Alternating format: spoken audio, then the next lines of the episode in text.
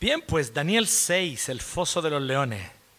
A mí me gustan los clásicos. ¿A usted les gustan o no? ¿Ah? Así, ver por quinta vez el padrino, ¿sí? Por vigésima vez el Señor de los Anillos, de corrido. Eh, porque un buen clásico no solo es una historia que fascina de principio a fin y a uno le dan ganas de escucharla de nuevo, sino que también un buen clásico eh, le permite a uno ir descubriendo cosas nuevas.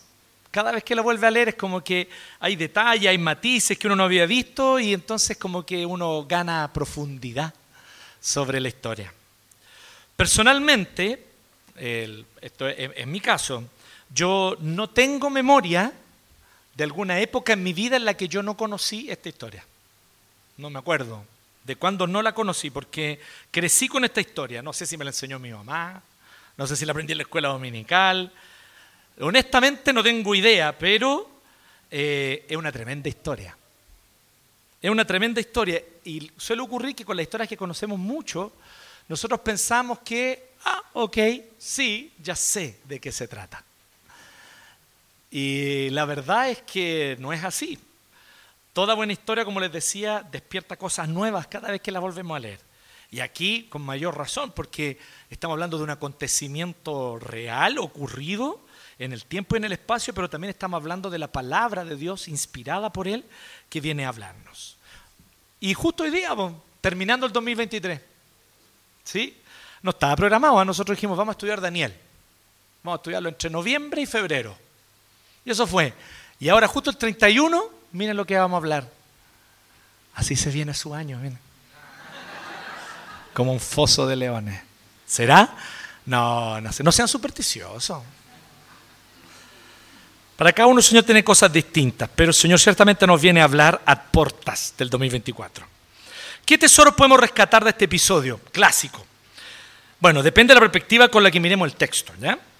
Hoy día yo quiero invitarlos, ¿qué quiero, ¿qué quiero decir con esto? No estoy relativizando la palabra de Dios, lo que quiero decir es que uno puede enfocar en el texto en Daniel. Esto es una primera manera y es la forma como clásicamente se enseña esta historia, enfocando en Daniel. ¿Cierto? Su carácter, su ejemplo de fe, su ejemplo de conducta. Y esta perspectiva no está mal, pero no es la perspectiva central. Porque la verdad es que el protagonista en esta historia, como siempre en toda la Biblia, es Dios. Y lo que Él hace. Cómo Dios se mueve soberano, cómo Dios se muestra cercano, cómo Dios pone en ejercicio su sabiduría, cómo Dios se muestra misericordioso y cómo al final de todo Dios se revela a sí mismo glorioso. De eso se trata esta historia. Sin embargo, las dos perspectivas nos pueden ayudar a entender de mejor forma. Entonces, primero, ¿qué vemos en el texto si enfocamos en Daniel? ¿Ya? Enfoquemos en Daniel primero. Y vamos a dejar lo más contundente y lo más central para después. ¿Ya? ¿Qué pasaría cuando enfocamos en Dios como protagonista? Pero enfocando en Daniel, ¿qué vemos? Miren, lo primero que vemos es la integridad de Daniel. ¿Sí o no? La integridad de Daniel cambian los reyes, cambian los imperios, que no es menor, y Daniel sigue ahí, sirviendo. Esto nosotros lo vemos sobre todo en los primeros cinco versículos. En aquella época la costumbre es que cuando llegaba un nuevo imperio, para obviamente dominar ese territorio tenía que destruir a los ejércitos del imperio anterior. Someter al rey, matándolo, y matando a todos sus descendientes para que nadie organizara una revuelta y quisieran poner al rey anterior. ¿Me siguen? Este era el modus operandi con las guerras de la antigüedad. Y en cuanto a los funcionarios, se les hacía jurar lealtad al nuevo régimen.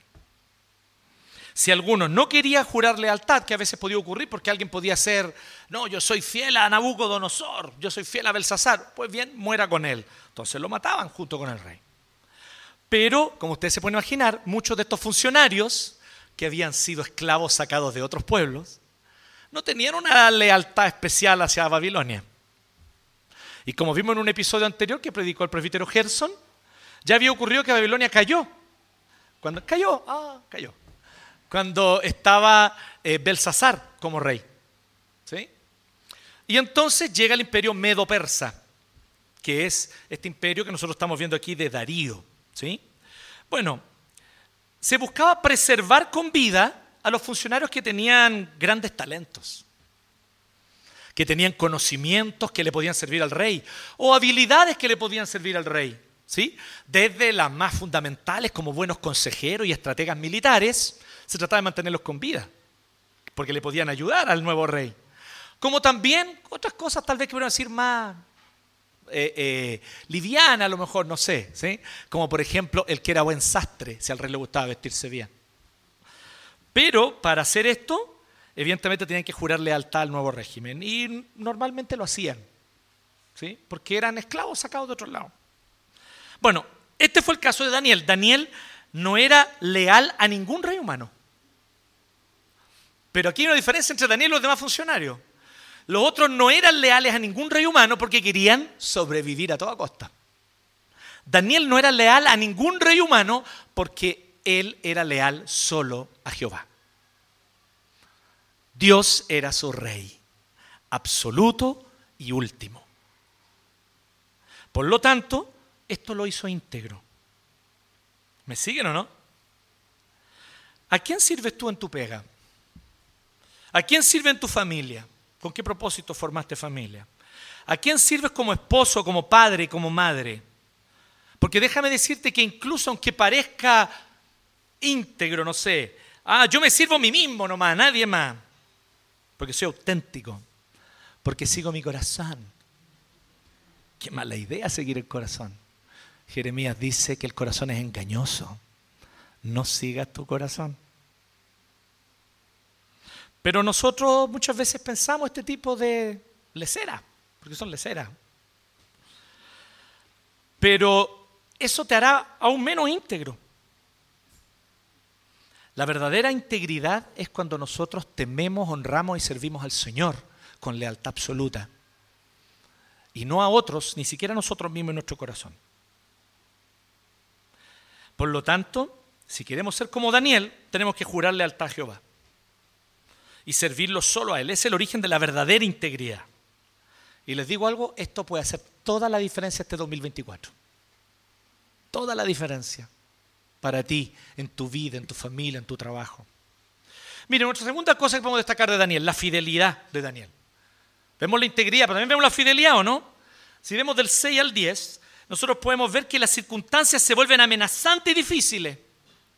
Las circunstancias se vuelven amenazantes. Pero Daniel no deja a su Dios. Él es fiel a su Señor. Mira, destaquemos el verso 10. El verso 10. Porque se nos dice que estos sátrapas, ¿sí? Convencieron al rey Darío para que promulgara este edicto, ¿cierto? Es el contexto. Y el edicto es por 30 días.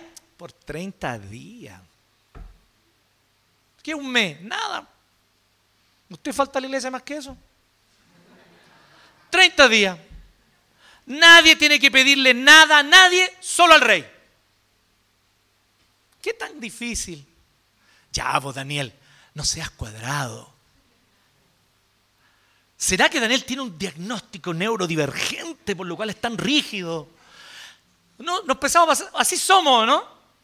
Daniel simplemente amaba a su Dios más que a sí mismo y no podía soltarlo, no podía dejarlo. Y nada en esta vida iba a hacer que él soltara a su Señor. Él no, no, lo hacía por obedecer una regla. A ti te enseñaron a vivir con reglas, con moralismo. Haz esto porque así te irá bien. Daniel tampoco era así. Daniel simplemente amaba a su Señor. Y por amor, él no iba a dejar de encontrarse con él tres veces al día, ¿Cómo dice ahí? Como era su costumbre o como solía hacerlo. Depende de la traducción, pero exactamente esa es la idea en el hebreo. Como solía hacerlo. Y es maravillosa esta escena. El rey lee el decreto. Por lo tanto, por 30 días nadie puede pedir nada a nadie, ni siquiera a otro hombre o Dios, solo a mí. Esta es una forma de fortalecer el reinado, de fortalecer de alguna manera la autoridad de Darío como rey. Nadie puede hacerlo, solo a mí. Y Daniel estaba sentado ahí y dijo, uy, es interesante el decreto, pero es mi hora de orar, chao. Y se fue a orar. Mire, Daniel no estaba especialmente preocupado en, voy a ser subversivo. ¿Me entienden? No fue una provocación de parte de Daniel. No fue tampoco un acto de renovada pasión. Oh, se renovó la pasión por Dios dentro mío y voy a... No era eso. Simplemente lo hizo porque acostumbraba a hacerlo y porque él no iba a dejar a su Dios, porque Dios era su tesoro. Su hábito más amado era pasar tiempo con Dios y nada iba a alejar a Daniel de su tesoro. ¿Dónde está tu tesoro, hermana? ¿Dónde está tu tesoro, hermano? Aquí llegamos a la raíz del carácter de Daniel. Nada era tan grave, nada era tan urgente que lo hiciera descuidar su tiempo con Dios. Somos de cartón, ¿no? Miramos a Daniel y decimos, el Señor no me creó del polvo la me creó de la plasticina. Observemos que el decreto además tiene un detalle, ¿ah? era no se puede presentar petición a nadie más. ¿Sí? el Estado totalitario, el único que te provee de todo lo que necesitas. Aquí está. Es una práctica muy antigua. Porque mientras más tú dependes del Estado, más autoridad tiene el Estado para controlar tu vida. Eso es una ley de la historia, chiquillo. No tiene color político, esta es una regla de la historia. Pero miren qué interesante, que cuando se trata de Daniel, dice que Daniel no iba a Dios a presentarle peticiones. ¿A qué iba Dios? A orar y darle gracias. Wow. Él no solo presentaba peticiones a Dios, Daniel tenía comunión con Dios. A quien amaba más que cualquier otra persona o cosa de este mundo. Daniel amaba más a Dios que a sí mismo. Daniel vivía según la verdad del Salmo 63. Señor, mejor es tu misericordia que la vida por eso mis labios te alabarán.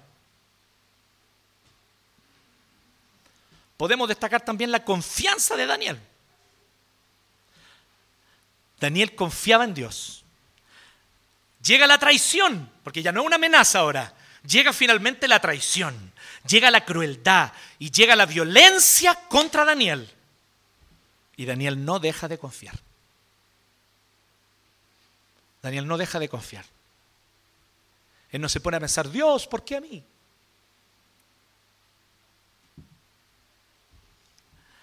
No vemos ninguna reacción opuesta de Daniel. El texto no nos dice que él se encadene a un árbol, ¿cierto? Que salió y dijo, ah, este decreto, no, estoy contra, y salió a quemar la Alameda de Persia. Tampoco dice que él contrató el, el bus de la libertad religiosa para que diera vuelta en Persia. Daniel simplemente dijo, bueno, este no es mi lugar, este no es mi hogar, este no es mi reino. Estoy en un reino que no es el mío. Y tengo que aceptar esa realidad. Aquí las leyes van a ser y van a seguir siendo contra las leyes de mi Dios. Yo sigo sirviendo a mi Dios. Daniel simplemente se somete a lo que el Señor tenga para él, porque para Daniel experimentar la gracia de Dios y sentir deleite en su voluntad era más importante, como decíamos, más importante que su propia vida. ¿Cómo estuvieron tus ansiedades este 2023 cuando las cosas salían mal? ¿Cómo estuvo tu corazón? ¿Cómo estuvo mi corazón cuando las cosas salían mal? ¿Sí? A mí me encanta una canción de los haces falsos que tenían un nombre horrible antes, pero no así como era. Que dice, y aunque todo salió mal, voy a llorar de felicidad. ¿Conocen esa canción o no? Miren, gracia común. Aunque todo salió mal, voy a llorar de felicidad. ¿Podemos nosotros cantar algo como eso? ¿Cómo quiere enfrentar los momentos de dificultad, de hostigamiento que va a venir tal vez contra tu fe este 2024?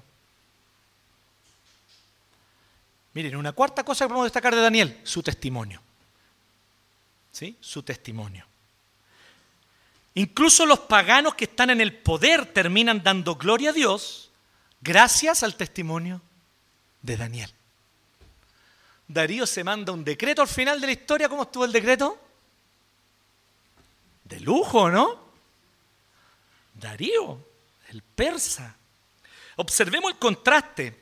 Miren, quiero que veamos este contraste entre Darío y Daniel, que muestra el carácter de Daniel, pero también el testimonio. Aquí está la base del testimonio que dio Daniel. Dice el verso 18 que Darío se fue a acostar, esto no es menor, ¿eh? se fue a acostar a un palacio lleno de deliciosas comidas y de lo mejor para él. Darío se fue a acostar a la mejor casa en el mejor barrio, literal, en un palacio. Él se fue a acostar, pensemos en lo que todo un rey tenía acceso, un rey persa de la antigüedad. Él se fue a acostar teniendo mujeres a su servicio, músicos de primera calidad, arte, teatro, comedia, poesía, rollos. Él podía tomar un rollo de astronomía y de lo mejor de la filosofía oriental y decir, oh, estoy un poco inquieto con lo que le pasó a Daniel, pero voy a leer un poco de filosofía. Darío podía tener instructores personalizados de respiración para calmarse, hacer calistenia, recitar mantras. ¿Sí o no? Tal vez podía tener un show circense personalizado en su pieza o no. Si es la pieza de un rey, por el palacio de un rey, ¿cierto? Tal vez él podía tener acceso a un brebaje hecho de, plantas o de, o de, raíces que le podía calmar, un melipaz, así, pero de la antigüedad, del siglo VII antes de Cristo. Darío tenía todo aquello por lo que tú y yo, hijos de la modernidad, nos desvivimos y trabajamos de sol a sol rompiéndonos el lomo. Darío tenía todo eso pero no tuvo paz.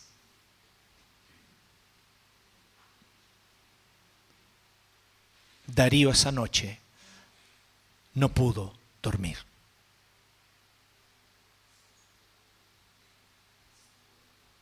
¿Y Daniel? ¿Dónde pasó la noche? En un foso, que no solo estaba rodeado de leones hambrientos, probablemente dando vuelta alrededor los leones, queriendo devorarlo. Pero no podían porque un ángel los retenía, dice clarito, ¿no? Que un ángel les cerró la boca. Tal vez los leones estuvieron gruñendo amenazantes toda la noche alrededor de Daniel.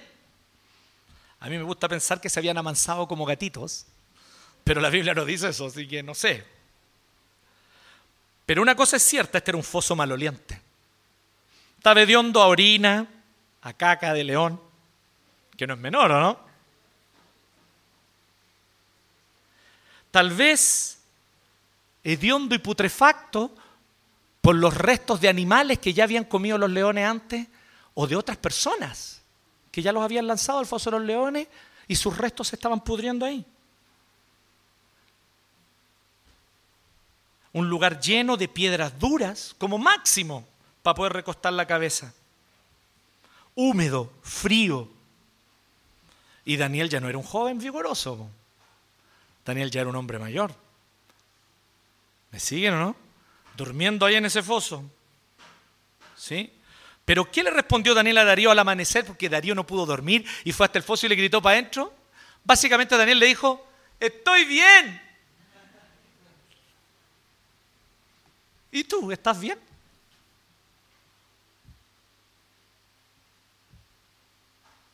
¿Tú estás bien? Todavía te quejas por el lugar donde duermes, por la casa que tienes, por lo que Dios ha dispuesto para ti. Mira, yo sé que han venido tribulaciones y no estoy negando que son reales y tal vez las de 2024 no lo sé, puede que sean más duras. Pero yo te tengo una noticia. La queja, la amargura y el resentimiento no se originan en las circunstancias alrededor tuyo, se originan en tu corazón. Hay muchos enfrentando cosas más difíciles y viven con más gozo que tú. La amargura se origina en un corazón que no ha sabido encontrar satisfacción en Cristo. ¿Te lo puedo repetir? La amargura se origina en un corazón que no ha sabido encontrar satisfacción en Cristo. Daniel tenía su corazón satisfecho. Y si bien fue un tremendo milagro que los leones no se lo hubiesen comido, Creo que aún en esa circunstancia milagrosa, si hubiésemos estado en el lugar de Daniel, muchos de nosotros estaríamos quejándonos igual. Es que hace frío. Es que no tengo nada para comer. Es que no hay almohada aquí. ¿Dónde va a estar nuestro corazón el 2024? ¿En el mismo lugar que estuvo el 2023? ¿Ese lugar que nos llevó a conflictos? Porque tus conflictos con tu familia se deben a los conflictos que están primero en tu corazón. No sé si tú sabías eso. Santiago 4 lo dice, pégale una leída.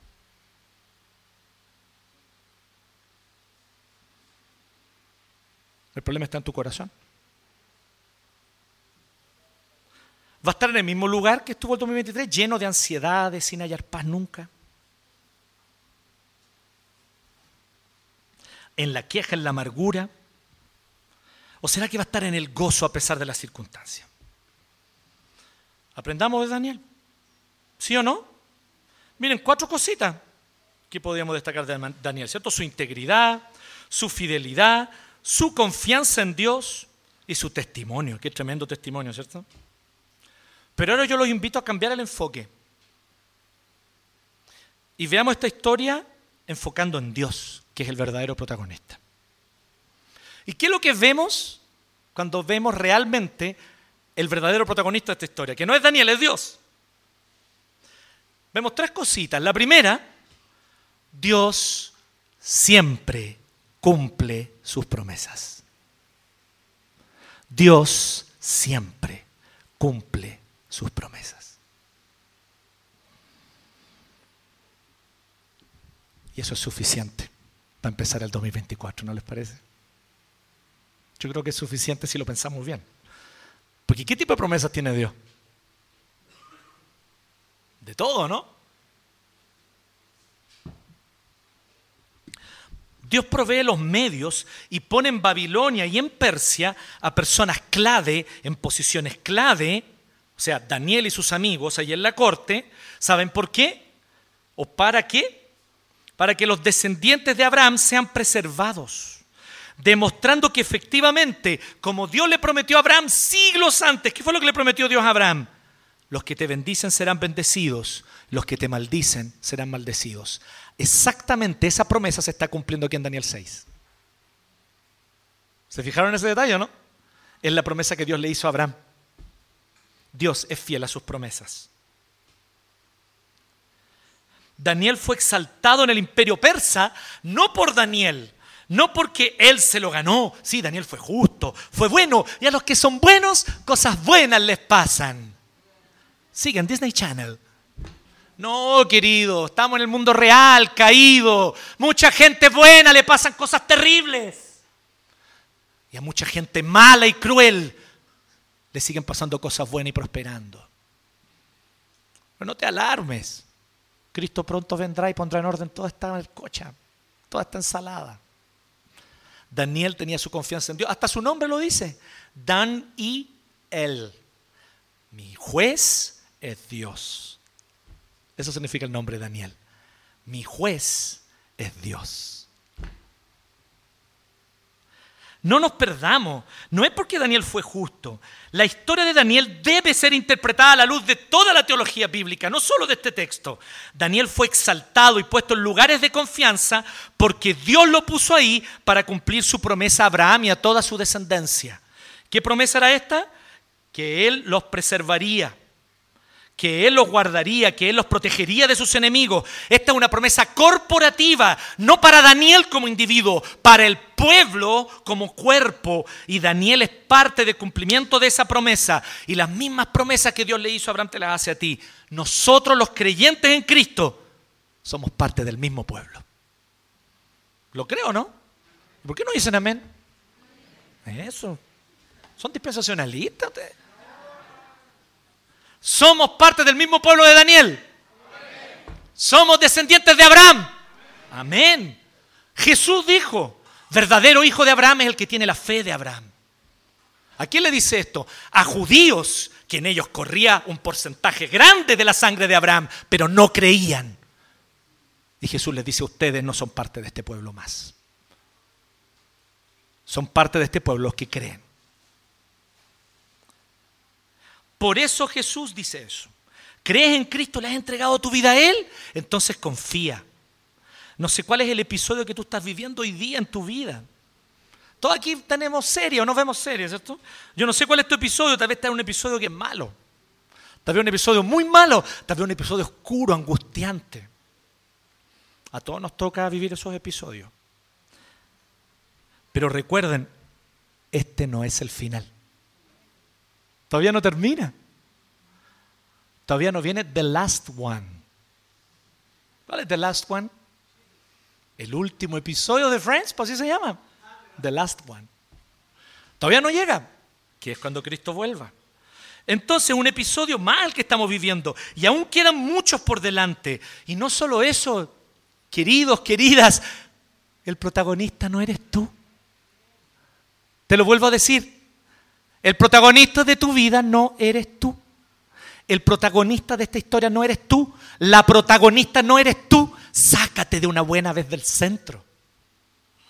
Y muchas cosas van a adquirir nueva perspectiva, fresca, renovada, gozosa. Tú eres parte de la historia de Dios y pronto Él será exaltado y tú por haber creído en Él será exaltado junto a Él. La conclusión del verso 28 aunque habla de Daniel singularmente, en realidad es la fidelidad de la promesa de Dios a su pueblo. Y tú y yo somos ese pueblo. Los reyes pasan, los gobiernos cambian, las miradas político-económicas cambian, pero el sustento de Dios a su pueblo sigue siendo el mismo. Una segunda cosa si enfocamos en Dios como protagonista en esta historia. No solo que Dios cumple sus promesas, sino que también Dios sustenta a sus hijos en la tribulación. Ah, qué bacán sería que Dios nos librara de la tribulación. Pero no es esa la promesa de su palabra. En el mundo tendréis aflicción. La promesa de su palabra es que en la tribulación Él está con nosotros y Él nos sustenta. Me quedé pegadísimo esta semana con un spiritual, con un negro espiritual maravilloso. I want Jesus to walk with me. Quiero que Jesús camine conmigo. Tres estrofitas. Pero la profundidad teológica, patada Gilson. Ya, pero ¿para qué? ¿Para qué? Era innecesario ese comentario. Quiero caminar con Jesús.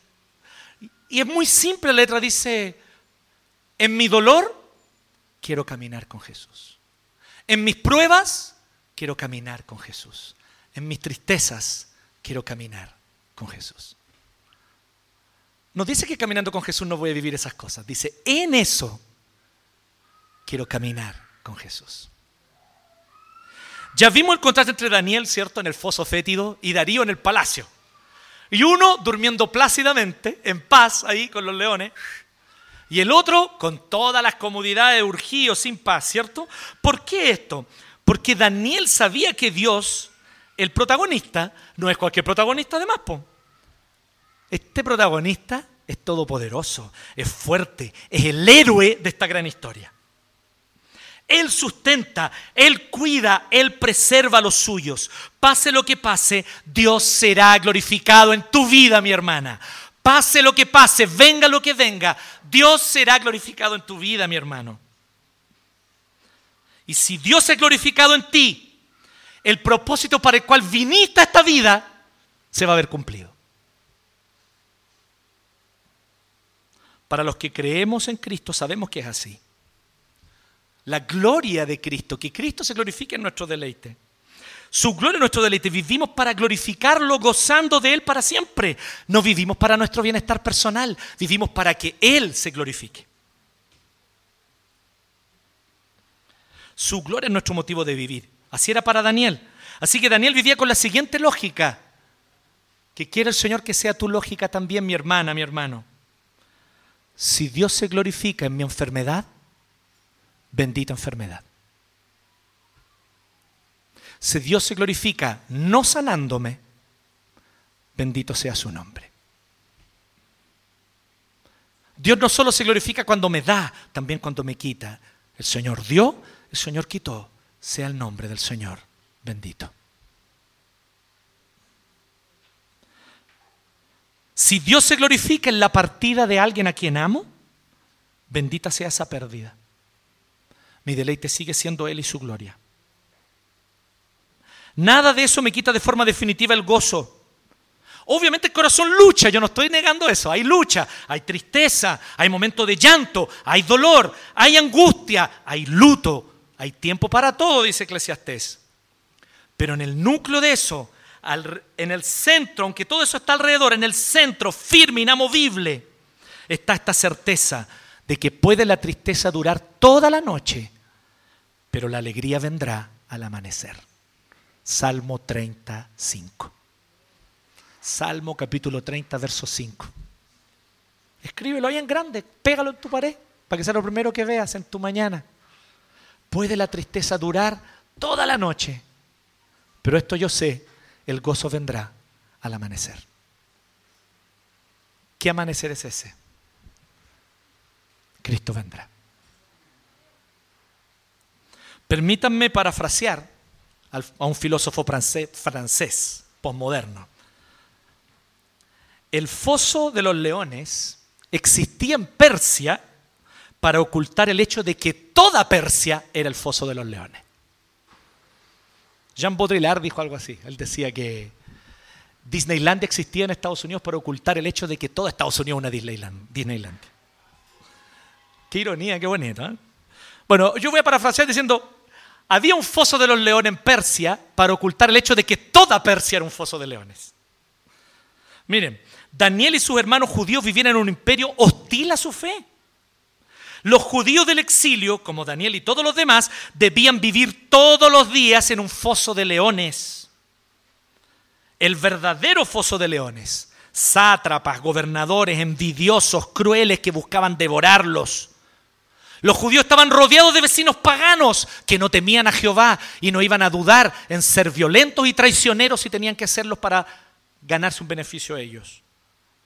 Ellos no vivían en un lugar donde reinaba la ley del Señor. No perdamos nosotros, la iglesia de Cristo, nosotros que somos la continuación del Israel verdadero, no perdamos esta perspectiva entonces nosotros. Habitamos en el exilio hasta que Cristo vuelva. Chiquillos, Chile no será para Cristo hasta que Cristo vuelva en gloria y majestad. Ese día Chile será para Cristo.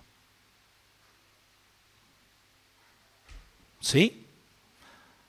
Ay, pero el pastor está hablando contra una profecía. No está en la Biblia, apartados por ahí.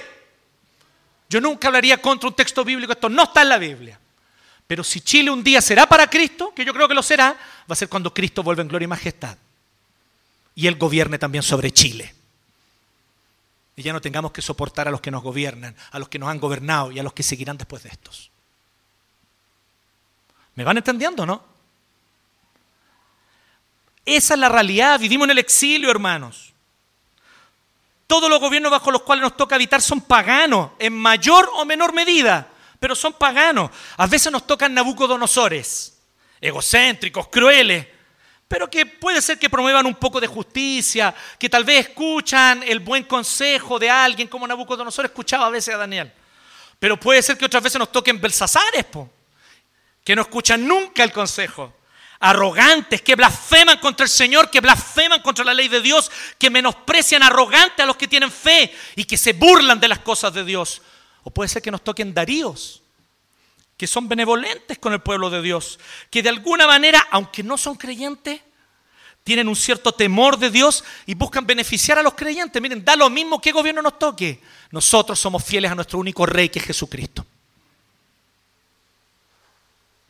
Los gobiernos cambian, las condiciones políticas pasan, los sistemas económicos caen. Todos caen. Todas las cosas humanas de este mundo caído se corrompen. Y todos los que tienen poder tarde o temprano se corrompen, sobre todo si no tienen a Cristo. Pero el que hace la voluntad de Dios permanece para siempre. No nos volvamos ansiosos con lo que va a pasar con la nueva constitución. ¿Con quién va a ser el próximo presidente? ¿Qué coalición será mayoría en el Congreso? Los paganos se ponen ansiosos por estas cosas, tú no. Tú entra a tu cuarto, cierra la puerta y habla con tu Padre en lo secreto. Dobla tus rodillas ante Dios. No en dirección a Jerusalén, en dirección a Cristo y a la cruz. Y confía en el sustento de Dios. Dios preserva a su pueblo. Dios cuida y sustenta a sus hijos aún en la tribulación. Y Cristo pronto volverá. Tal vez no vamos a tener nuevo año para el 2025, quién sabe. Ya va a estar Cristo aquí de vuelta. ¿No le gustaría o no? Buena cosa sería. ¿eh? Buena cosa si has creído en Cristo, porque si no le has entregado tu vida, tiembla. Y en tercer y último lugar, lo que vemos en este protagonista que es Dios, es que Dios lleva a cabo su misión. Finalmente vemos que Dios no deja de llevar a cabo su plan. Dios cumple su misión, porque esta no es la misión de la iglesia, es la misión de Dios. Dios se propuso una misión de hacer nuevas todas las cosas en Cristo. Y para eso Él formó un pueblo en el Antiguo Testamento a partir de Abraham, al cual le entregó su ley, el testimonio de su presencia, para que en ellos habitara la simiente santa de la cual vendría el Mesías, que es el Salvador del mundo, no solo de judíos, del mundo, de todos.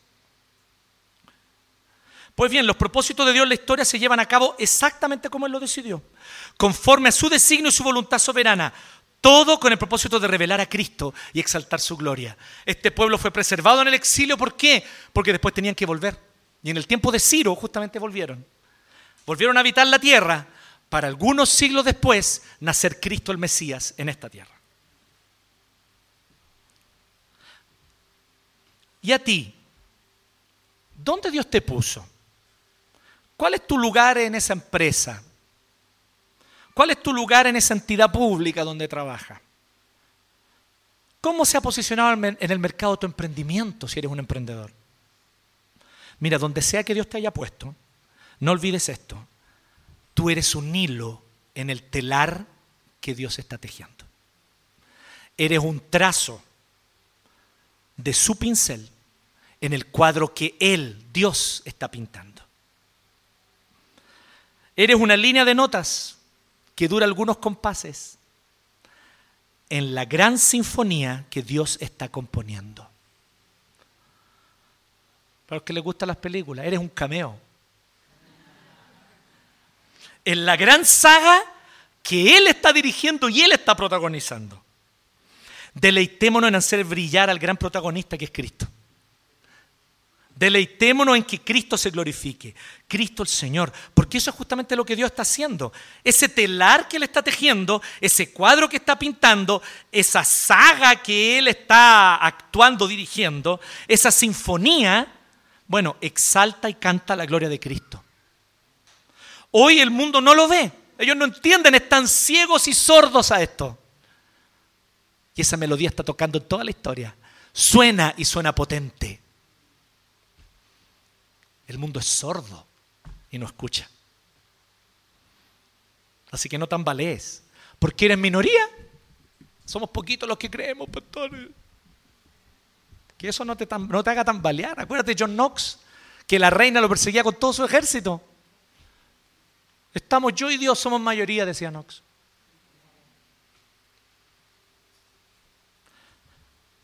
Por eso te digo, viene el día Dios está pintando este cuadro.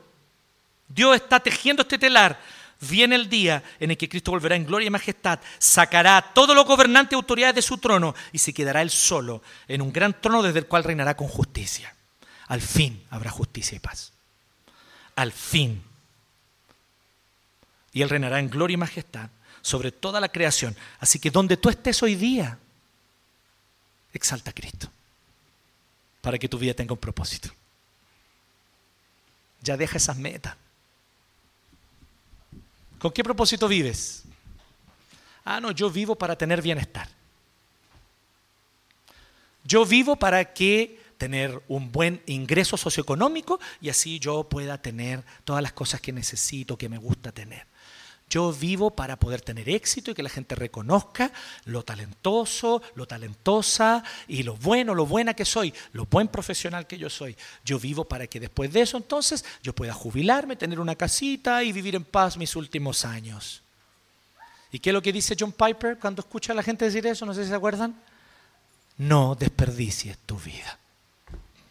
¿Para eso vaya a vivir? Don't waste your life. Vive para Cristo. Vive para la gloria de Cristo. Vive para que Cristo se glorifique. Porque ahí vale la pena. Él reinará con justicia, en gloria y majestad sobre toda la creación. Por eso te repito, donde estés, donde Dios te haya puesto ahora, exalta a Cristo, proclama a Cristo y anúncialo a Él.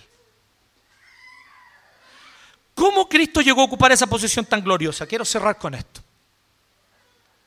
¿Cómo Cristo llegó a ocupar esta posición tan gloriosa en esta gran historia? No solo porque Él es el Dios eterno y verdadero, que es la primera razón.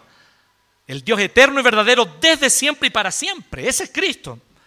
Pero también la Biblia lo dice claramente, porque Él hizo algo en la historia para conquistar esa posición. Cristo se humilló hasta un foso aún peor que el de los leones.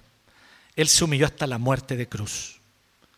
Siendo inocente, Cristo fue castigado, torturado y su carne fue partida, su sangre derramada. Él fue abusado y humillado por los imperios de este mundo hasta que lo mataron. Él, el hombre perfecto, sin falla, sin defecto, sin pecado, no solo bajó, al foso.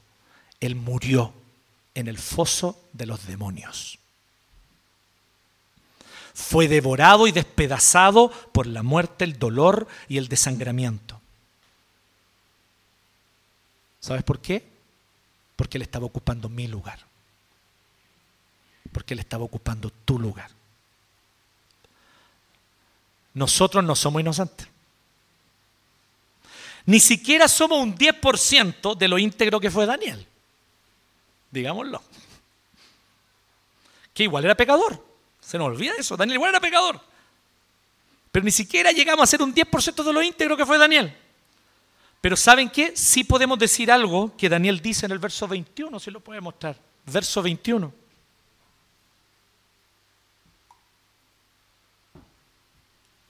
Darío viene y le pregunta, ¿cómo estás, Daniel? Y Daniel dijo, estoy bien. Dormí de lujo.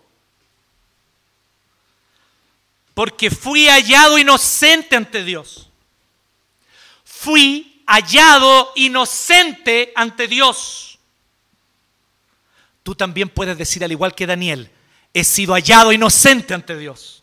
¿Sabes por qué? Porque Jesucristo, el sacrificio perfecto, murió la muerte que yo merecía morir. Él pagó la deuda que yo contraje y Él pagó mis pecados en esa cruz. Y fuera de mi corazón, fuera de mí, mis sentimientos son inestables, pero fuera de mí, allá en el tribunal de los cielos, donde Dios es juez, yo he sido declarado justo, inocente, puro y sin mancha, solo por creer en Cristo, porque la justicia de Cristo me cubre. Solo por creer en este sacrificio por mis pecados, que son muchos, hermanos. Mis pecados son muchos y muy persistentes. Pero puedo dar testimonio que mis pecados han sido perdonados. Mi maldad ha sido cubierta por la sangre pura y perfecta de Cristo. Y aunque sigo tropezando, cayendo y pecando mucho ante Dios, Hoy yo les digo a ustedes y doy este testimonio delante de ustedes, he sido hallado inocente. ¿Y tú has sido hallado inocente? ¿Has sido hallada inocente ante Dios? Cristo es nuestra justicia. ¿Es Él tu justicia? ¿Has creído en Él como tu Señor y Salvador? Si no es así, no demores más. Hoy es tu tiempo. No el próximo año, que es mañana, pero igual. Hoy es tu tiempo. Recuerda esta promesa de Jesús. El que a mí viene, yo no lo echo fuera. Oremos. Gracias Señor, porque en verdad hemos sido hallados inocentes ante el tribunal del juez justo, solo porque Cristo nos cubre. Señor, ni nos atreveríamos a compararnos con Daniel, que fue un hombre tremendo, íntegro, de una fe inmensa. Pero tú dijiste que bastaba con una fe como un grano de mostaza. Y tal vez nuestra fe es pequeña, es débil, El viento sopla y la lleva como un grano de mostaza, pero es suficiente para hallar salvación, para hallar perdón, para hallar gracia y misericordia. Gracias Jesús, tú eres nuestro Salvador, tú eres nuestro Señor. Y queremos que este 2024 que empieza en unas horas más, tú seas nuestro tesoro. Cada día, sé tú, Señor, nuestro tesoro. Es lo que oramos y te rogamos. En el nombre de Jesús. Amén.